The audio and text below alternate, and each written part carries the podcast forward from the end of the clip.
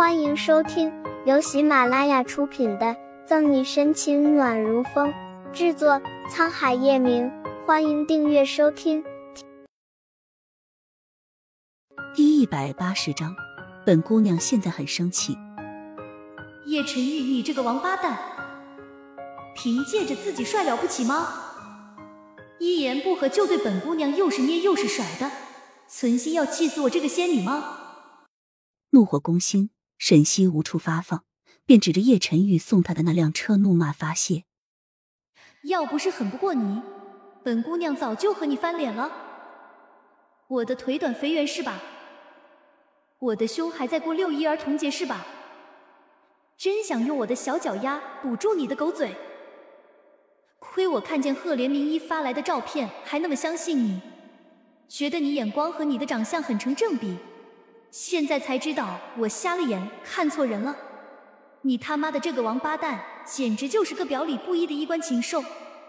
来来来，伸头过来，我给你四十二码的脸上加个鞋印，让你不要太瞎嘚瑟。说话啊，你不是很厉害吗？怎么现在一言不发？是不是觉得自己错了，还是错的特离谱？老对不起我这个小仙女了。哼哼，我告诉你，知道错了也没办法。本姑娘现在很生气，哄也哄不好的那种。呼，累死我了！瘫坐在能照亮人的地板上，沈西满心的爽快。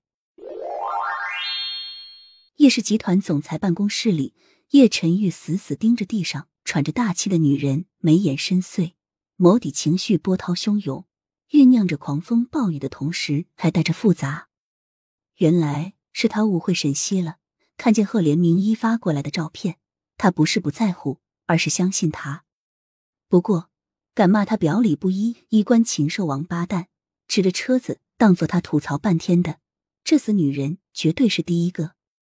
伸手抚上高清视频上女人娇小可爱的脸庞，叶晨玉自虐的有点小欣喜。叶总，赫连董事长带着合同在会议室等了一早上了。乔宇从外面进来。恭敬的立着，不敢看 boss 神色。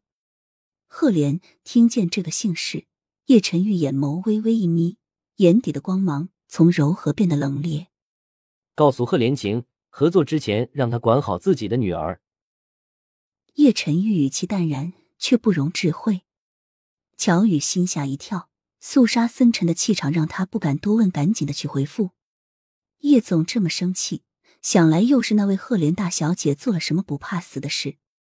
虽然和赫连氏的合作利益巨大，乔宇还是原封不动把叶晨玉话里的意思转达给赫连晴。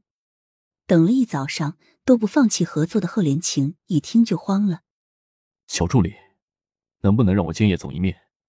不管明一做了什么错事，我亲自向他道歉。”赫连董事长言重了，叶总话里的意思已经表达的很清楚了。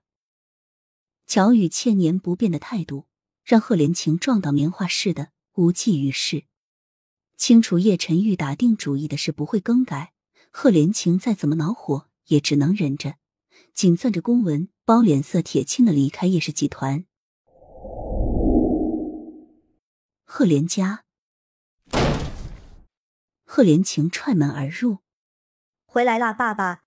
好心情哼着歌，在沙发上敷面膜的贺连明。一眼也没有睁，幻想着沈西看见他发过去的照片时大怒的表情。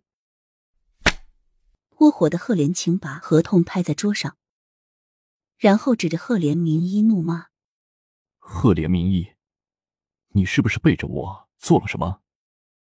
被吓了一跳的赫连明一差点没有掉下沙发，撕下面膜，睁开眼：“爸，你说什么呢？我这两天都是在家里，可没有出去给你惹事。”发生什么事了？怎么一回来就对女儿发飙？赫连太太端着水果盘从厨房里出来，不悦的瞪了赫连晴一眼。在夜市吃瘪，还没有签到合同，赫连晴气得七窍生烟。说，你到底又做了什么事，才让叶晨玉那么生气，让我白白等了一早上，最后暂停合作？我没有对陈玉哥哥做什么。理直气壮的赫连明一突然想到早上他发给沈西的照片，眼神躲闪。自己生的女儿赫连晴还不知道他什么德行吗？看他的表情，就大致猜到怎么回事了。本集结束了，不要走开，精彩马上回来。